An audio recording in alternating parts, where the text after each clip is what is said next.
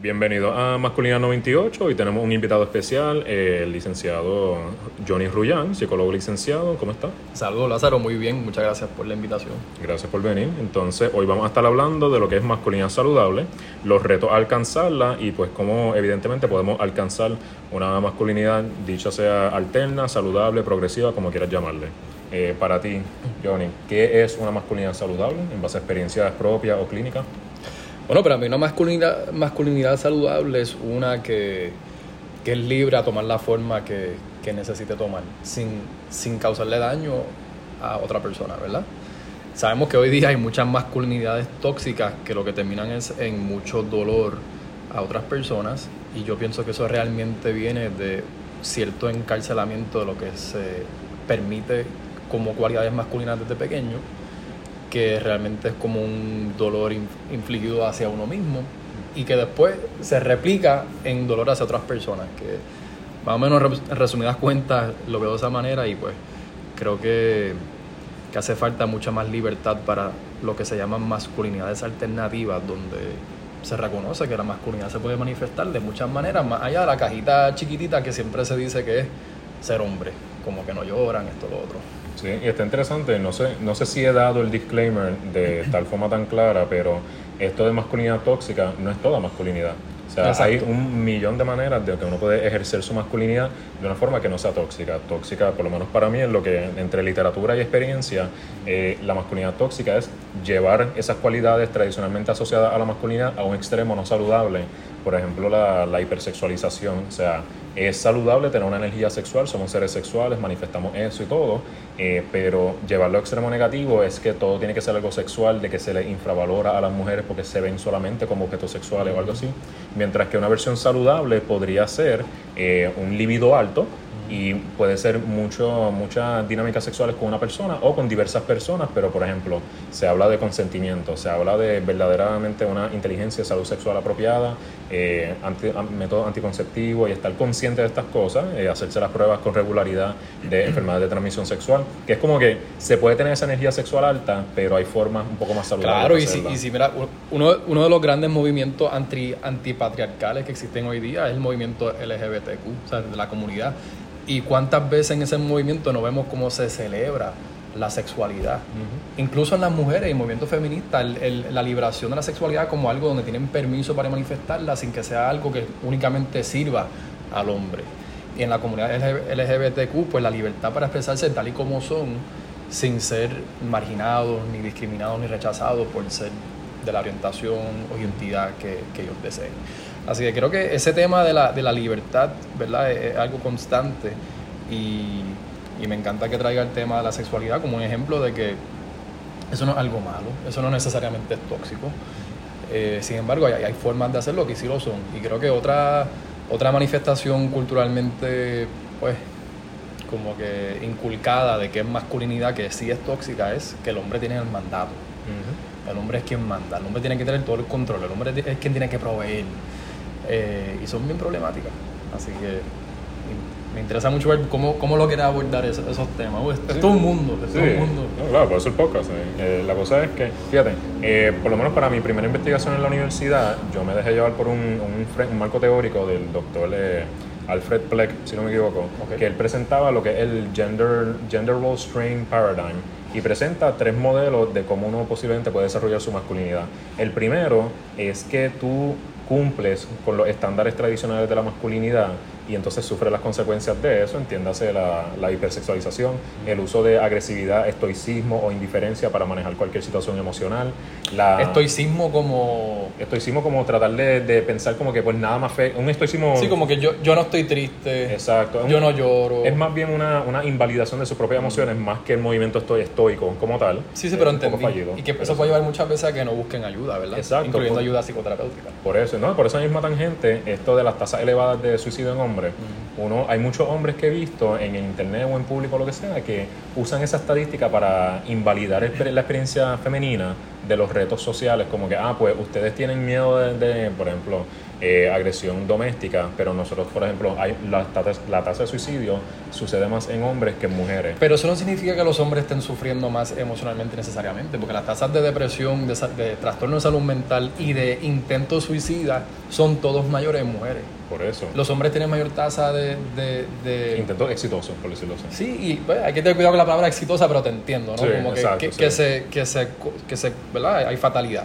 eh, y se entiende que eso es porque sus métodos son más violentos. Su, ¿verdad? La pistola, el ahogarse, tirarse de un puente, esto son cosas bien gráficas, bien fuertes, pero es la realidad. Y, los métodos que escogen pues suelen ser más violentos porque el hombre de por sí es más violento que la mujer. Y eso también se ha demostrado. Puede ser por testosterona, por un lado, y por otro lado creo que tiene que ver con este tema que tú mencionas, o del autor de estoicismo, donde se reprimen muchas emociones negativas en el niño desde pequeño porque, entre comillas, los hombres no lloran. ¿Y qué pasa con todas esas emociones angustiosas que se están ahogando y reprimiendo como vía de depresión? Pues cuando solamente tienen un canal para salir o una válvula de escape, que, ¿cuál sería? El coraje.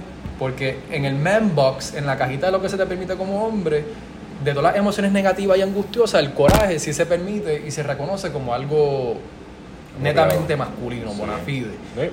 para eso mismo quería traerlo, porque no es solamente el caso aislado del intento suicida de por sí, es todo lo que viene antes. Todas las emociones que te reprimiste desde que eres pequeño, porque tienes que presentarte una forma, proyectarte una forma, y no se te permite ni identificar, manifestar, procesar o demostrar esas emociones que no sean eh, lo que es felicidad o enojo. Que ahí viene el tema de la libertad. Sí. Se, nos está, se nos está coartando cierta libertad desde pequeño de que tú no puedes ser completamente humano.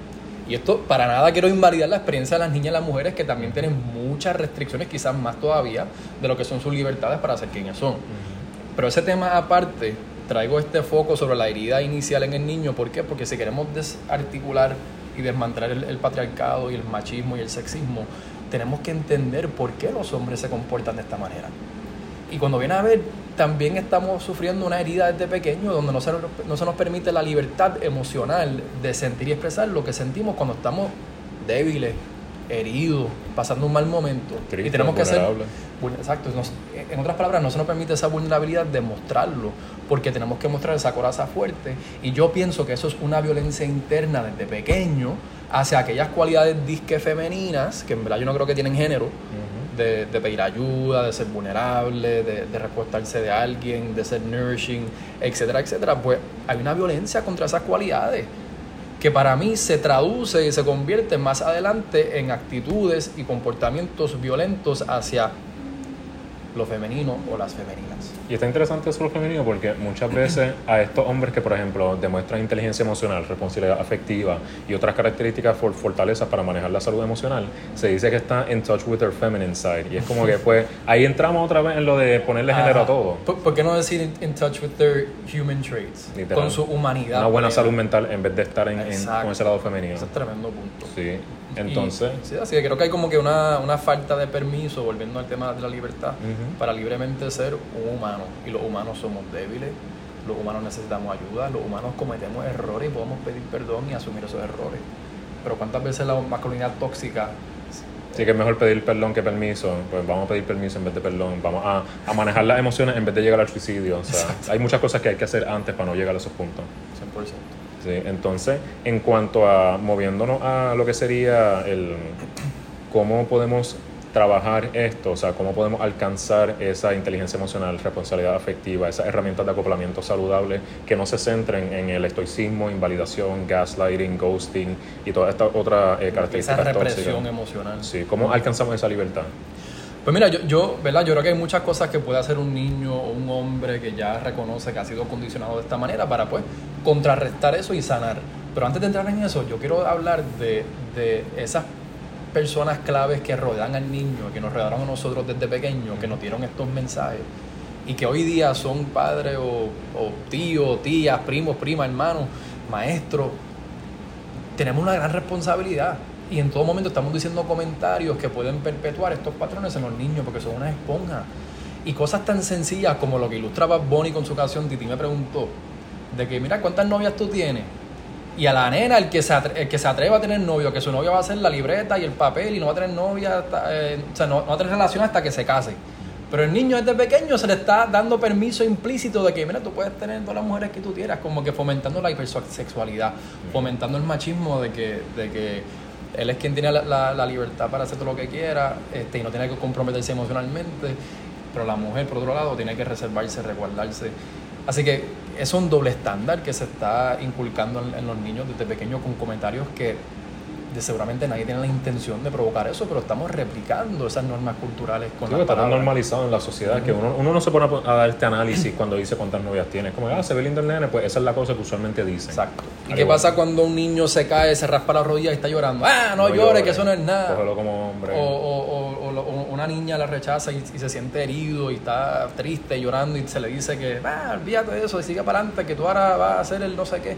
Como que tenemos que darle permiso desde pequeño a los niños para que, para que tengan una vida emocional saludable, donde puedan confiar y saber que es normal que se sientan tristes, que se puedan desahogar y recibir apoyo de las personas y recostarse de personas, porque no aprender eso desde pequeño, pues crea esa, esa herida grave en su vida emocional que luego se va a traducir en cosas mucho peores más adelante con sus parejas, con sus familias, con, con, con las personas en general.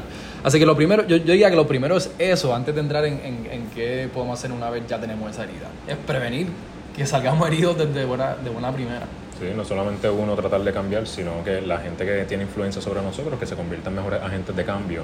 Entonces, también con esto que dijiste de, la, de las emociones y sentirlas y todo, es interesante porque eh, o sea, yo soy fanático de, de, escuchar ambos lados. Yo escucho lo que está de acuerdo conmigo, lo que está en contra de lo que yo trato de, de de hablar y se dan conversaciones interesantes, aunque uno pues tiene que como que, pues déjame ver cómo maniobro esto, pero soy fanático de hablar con personas que piensan diferente a mí. Y muchos argumentos que uso es como que, ah, pues ya eh, pues quieren convertir a todos los hombres en hombres débiles, en hombres sensitivos, que lo que hacen es llorar y todo lo demás. Entonces pienso que una, una perspectiva dañina porque es como que si tú eres una persona que está acostumbrada a nunca demostrar emociones, cualquier cantidad de emociones que demuestre va a parecer como una, una, una, inundación de experiencias emocionales. Pero no, o sea, es más bien esa inteligencia emocional, es como regular apropiadamente las emociones. O sea, quien, quien dice esos comentarios, y de hecho yo vi muchos de esos comentarios una vez que yo hice una, una columna para Nuevo Día, que luego se convirtió en una cápsula, como que una videocolumna y se publicó en la página Nuevo Día y yo y pues yo me metí en los comentarios para ver el pulso de la gente ante un tema como este tan polémico. Y tú veías cascadeante los, los, comentarios de que como que quieren feminizar al hombre que lo que quieren es crear hombres beta. Tú sabes como que estas posturas que muchas veces se ven eh, casi se me aparecían hasta el, lingo de Andrew Tate pero nada. El punto es que, que yo creo que ese tipo de comentarios realmente nace desde una falta de inteligencia emocional. Y lo tengo que decir, porque si cuando viene a ver, muchas veces la fortaleza y la persistencia requiere que tú puedas permitirte ser débil en un momento para poder recobrar tu fuerza y seguir para adelante con fuerza. Sí, porque no, absoluto. O sea, no eres siempre el hombre agresivo, no eres siempre el hombre que se sienta y sentir sus emociones negativas o llorar o algo. O sea, a veces, muchas veces hay que estar down, hay que estar triste, hay que permitirse ser débil para poder recobrar fuerza y seguir para adelante. Y, y creo que una, una incomprensión de eso, eh, para mí quizás marca una falta de, de, de inteligencia emocional se me parece un poco a lo que es la positividad tóxica, que uno pretende que 24/7 tiene que estar sonrisa, con sonrisa, sonriente, eh, optimista, para adelante, para adelante, para adelante, sin reconocer que lo que muchas veces va a hacer que uno se sienta mejor o que recobre fuerza es que pueda por un momento desplomarse, desahogarse, llorar y después seguir para adelante. De igual manera que cuando uno se siente con náusea, ¿qué tienes que hacer para que se te vaya la náusea? Pues vomitar para afuera, hay que exteriorizar muchas veces y es totalmente saludable, la biología nos lo está mostrando, pues de igual manera en ese campo más psicológico emocional, pues se ven esas mismas leyes de la naturaleza donde hay que exteriorizar. Y cuando se le pide a un niño de pequeño que embotelle, embotelle, embotelle, eh, podrá ser que parece, parece ser de afuera que no le afecta, pero eso por dentro está retumbando y es cuestión de tiempo en que esa olla de presión va a explotar y típicamente es a través de violencia. Sí, violencia propia o violencia hacia otro, porque hay personas que se convierten en introvertidos, que no saben manejar sus emociones y todo el mundo oscuro. Hay gente que se convierte en esta persona dominante que tiene que controlar todas las dinámicas sociales, que sería la hegemonía masculina hegemónica, eh, porque no puedes permitirte ser vulnerable, por ende tú controlas todo para que no, nada te haga daño. pero te sigue haciendo daño inevitablemente. Y, el que no asuma esa postura, la forma de violencia toma, o sea, toma la forma más de autolesión, de, de, conductas de riesgo, de estar, ¿verdad? Este, pues, tragando las cosas, ahogándose, ¿cómo es? Eh, ahogando las penas en alcohol, ¿verdad? Recurriendo a la sustancia, a la marihuana, a, conductas de riesgo. Y, ¿sabes? en otras palabras, la, herida no, no se desvanece porque tú intentes reprimirla. Sí, conductas de riesgo de por sí es una de las características típicas de este tipo de masculinidad tradicional o masculinidad hegemónica, porque, ok, conducta riesgosa es la forma defectuosa de cómo yo manejo los problemas, o conducta riesgosa es de la forma que yo demuestro mi hombría. O sea, cuando eres nene, que hace, hace, te tiras de un sitio, hacer algo peligroso, como que, ah, pues yo soy el más hombre, el que más acepta ese peligro y se, se, se encapsula con esto de, de coraje, de, coraje no, de, de valentía. O sea, pues soy, soy valiente, soy courageous, atrevido. atrevido, exacto, soy quien respetan, soy un líder. Esa, exacto. Otras palabras. Sí, para ser más coloquial. Eh, pero sí, es esa distorsión de lo que es como que lo que yo quiero ser como hombre. Entonces, fíjate, eh, te mencioné en el framework que había usado para mi investigación, eh, esto de que son los, están los hombres que cumplen con esa expectativa y vienen con los, problemas que trae la masculinidad tradicional, el machismo y todo lo demás, el caballerismo tóxico también, esto de que yo soy caballeroso contigo como una transacción para que tú me des gratificación sexual. Y es como ese tipo de cosas. El nice guy Por eso ves que, ves que más y más hoy en día las mujeres no son más reticentes o resistentes a, a, permitir que las busquen en, en, su hogar, que les compren la comida, que les compren los tragos, porque no saben con qué intención viene el hombre de que ahora esto un toma y dame, donde ahora yo te debo algo a ti. Y creo que estamos poco a poco rompiendo con eso y las mujeres yo, yo creo que se están dando un puesto para decir que eso no va. Pero nada. No, entonces también, pues, la, otra, la otra de las tres ramas de ese, de ese marco teórico son las personas que no cumplen con esa eh, eh, características tradicionales de la masculinidad. Entonces, ¿qué pasa? Eso, porque si no cumples con lo tradicional, tienes algo alterno. Pero en lo que tú llegas a algo alterno, de poder llegar a algo saludable, pasa un proceso de eh, daños de autoconcepto, autoestima y todo lo demás, porque como no cumples con la norma, ¿qué pasa? De quién te rodea y todo para poder ser un hombre saludable. Mira, y ahí viene el tema de la masculinidad alternativa, que yo en mi, en mi consultorio, ¿verdad? Este, yo atiendo clientes y muchas veces vienen con una duda e incertidumbre sobre su propia masculinidad. Y sienten que son heterosexuales, pero por haber sido tratados con cierto bullying de pequeño, de no haber encajado perfectamente en el man box o la cajita de expectativas sociales de lo que es ser hombre, porque lo manifestaban de una manera diferente, alternativa, pues sembró una duda en ellos mismos de si yo seré homosexual entonces, por cómo me están viendo y tratando, pero la confusión existe porque en el fondo saben que no y muchas veces el proceso de terapia es ayudarles a que comprendan cómo es que su masculinidad, aunque se muestra de forma alternativa a lo, que es más tradicional o, esperado y un poco exigido por las normas sociales del patriarcado, eh, pues ellos van liberándose de esa duda y armonizando y entendiendo que es que sí, son masculinos, son heterosexuales, pero pero lo manifestan de otra manera.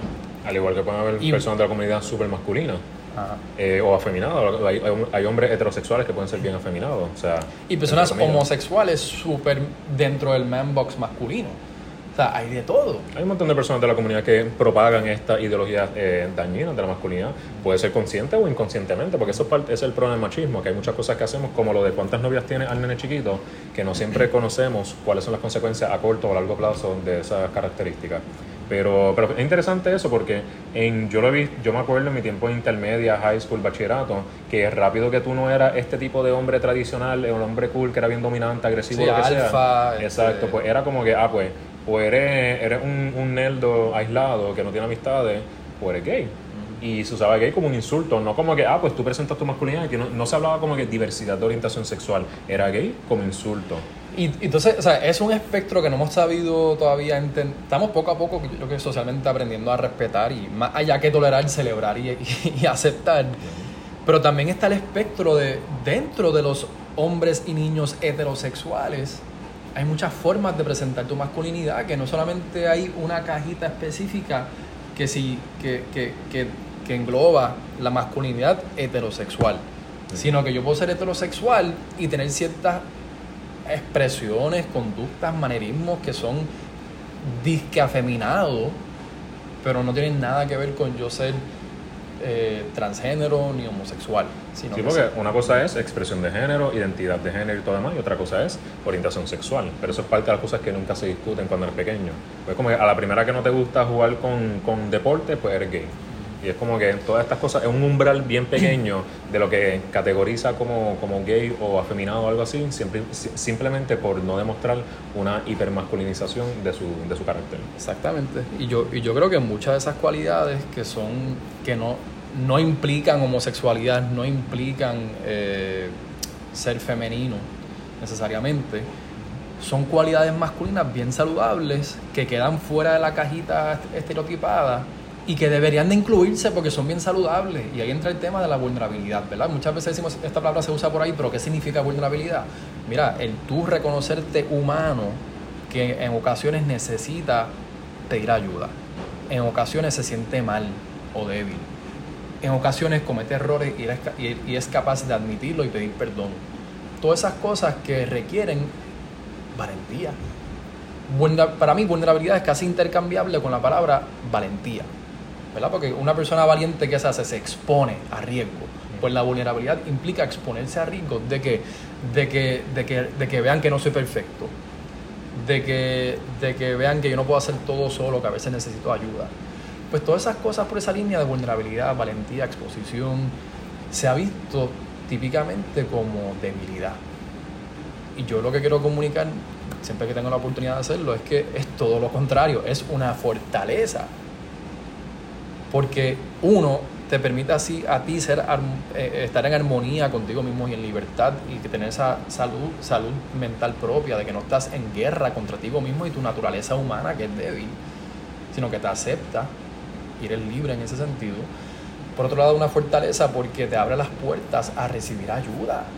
Imagina que yo nunca busque ayuda de un médico con condiciones de salud física que yo nunca busque este, asesoría financiera o, económica o legal porque yo me creo que yo puedo hacer todo solo. Es una debilidad.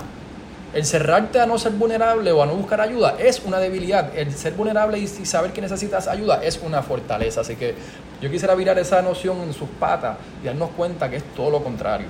Por otro lado, además de ser valiente, es responsable. O sea, que una fortaleza porque nos hace más responsables en el sentido de que si yo tengo heridas por dentro, yo me responsabilizo de ellas para sanarlas y tratarlas y enfrentar mis demonios en vez de permitir que salpiquen y terminen hiriendo a las personas que me rodean porque fui irresponsable, nunca lo trabajé y terminé hiriendo a los que me rodean sin darme cuenta. Así que para mí, ¿verdad? Estos son muchos ejemplos de ver cómo esa vulnerabilidad, que siempre se queda fuera del man box, tiene que integrarse y reconocerse como lo que es una gran fortaleza.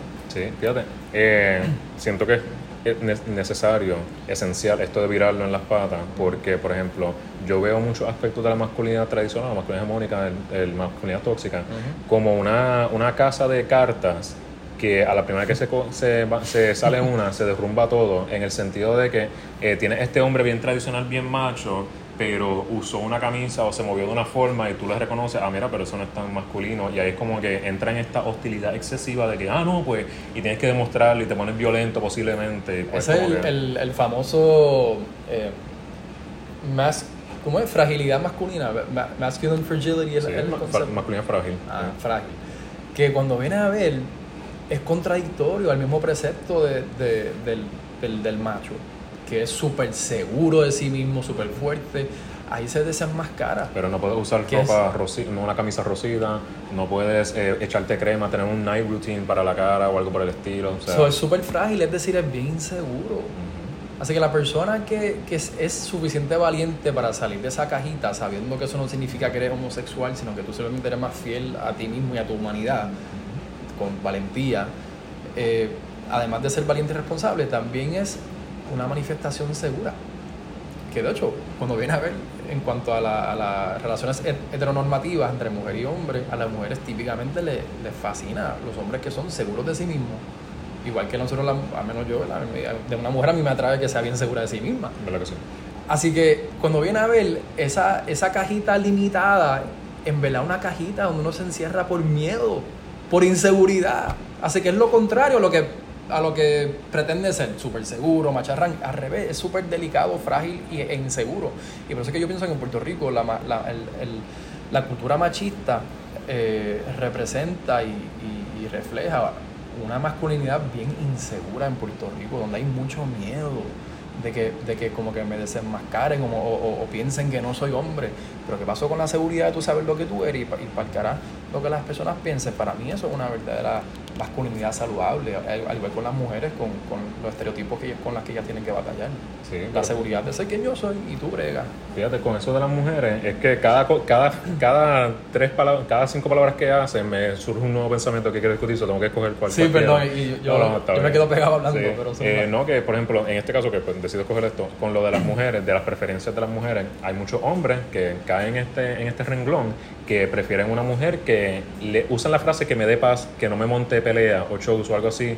Y es como que básicamente a lo que se refieren cuando siguen dando detalles es una falta de asertividad, una falta de autonomía, porque quieres ejercer ese control a base en la pareja. Ahí está la, la, palabra mandato, ¿verdad? Que el hombre siempre típicamente, no quiero decir siempre, ¿verdad? Porque tampoco queremos demonizar la masculinidad. Claro. Que eso es otro tema, quizás para otro podcast, ¿verdad? Bueno, con eso este, empezamos, diciendo que no todas las masculinidades son negativas. Sí, me acuerdo. y, y, creo que ese mandato, ¿verdad? Es de las características principales y, ¿verdad? Yo, yo, yo, me revisaría si yo solamente estaría atraído a mujeres que, que sean sumisas, que vayan a seguir lo que yo diga, que no me vayan a poner pero, que no tengan su propia autonomía, asertividad y autoestima.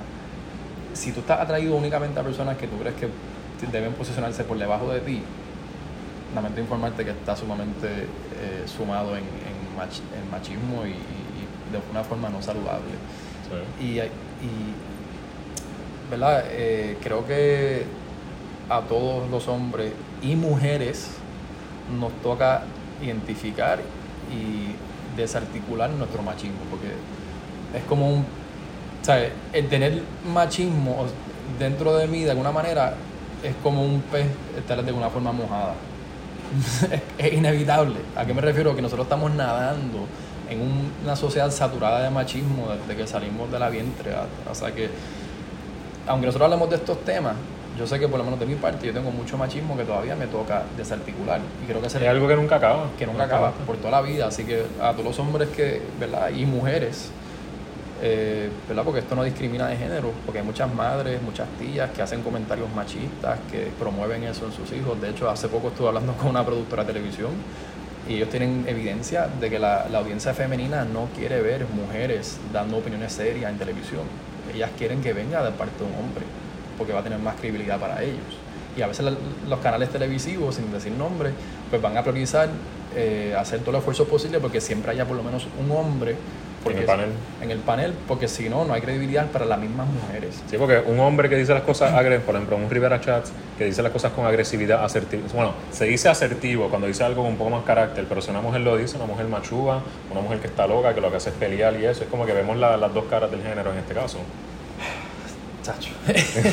Ah, eso, eso es un tema aparte, es otro podcast de, de, de los ratings de, de televisión y demás. Pero sí, eso es así.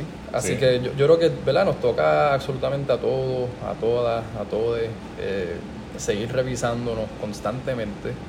Eh, y el día que uno piensa que ya erradicó por completo el, machismo que tiene dentro de ellos, al igual que temas como racismo o clasismo, yo creo que es el día en que dejamos de crecer y que tenemos que reconocer que es algo de por vida y mantener esa humildad, esa, esa, curiosidad de dónde más yo puedo seguir eh, desarticulando o sanando estas cosas que de pequeño se me, se me saturaron.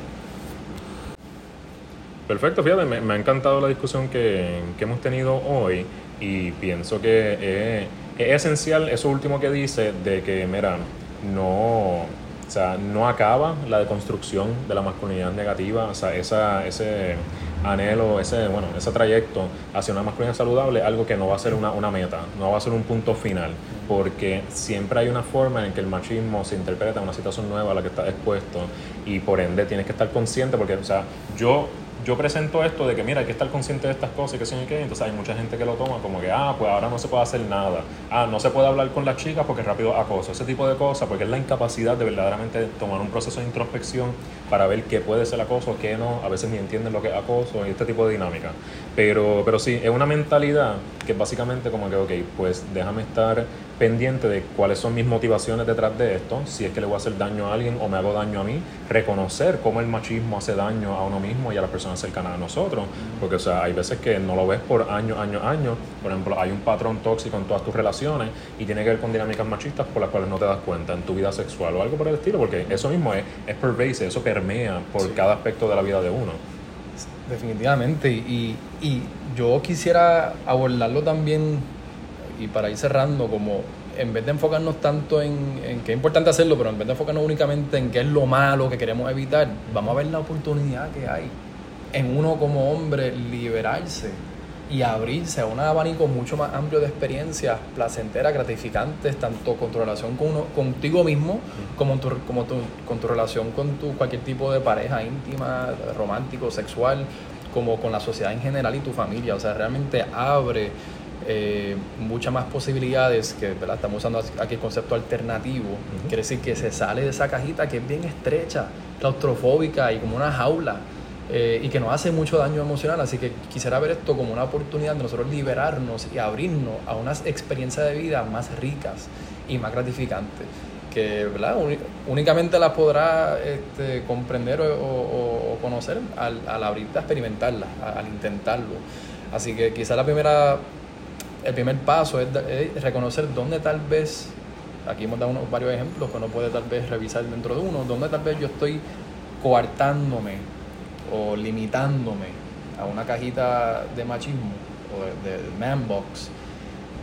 Y quizás ahí puedo empezar a experimentar con otras formas de operar alternativas que sean más fieles a mi humanidad, con más libertad, con más eh, integridad y armonía. Así que esa sería mi exhortación, que lo vean como una oportunidad y no como, tú sabes, eh, cosas que debemos de prohibir y que son malas, sino que vamos a ver esto como algo positivo y como una oportunidad que, que va a mejorar nuestra experiencia de vida y nuestras relaciones.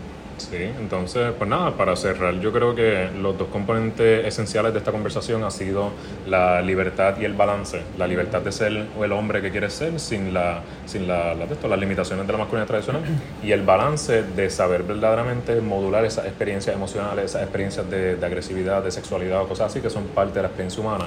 Así que nada, con eso los dejamos. Esto ha sido Masculinidad 98. Muchas gracias, Johnny, por venir a, gracias al podcast. claro, eh, nada, nos pueden seguir en Masculinidad 98. Johnny, si quieres compartir tu, tu red social.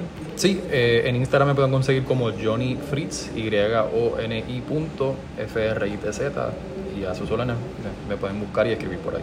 Claro, eh, les recordamos, este podcast no sustituye servicios de salud mental. Si usted entiende que debe recurrir a algún tipo de terapia individual, grupal, familiar o lo que sea, puede comunicarse con su proveedor de plan médico o cualquier persona que entienda que pueda ayudarlo a conseguir esos servicios.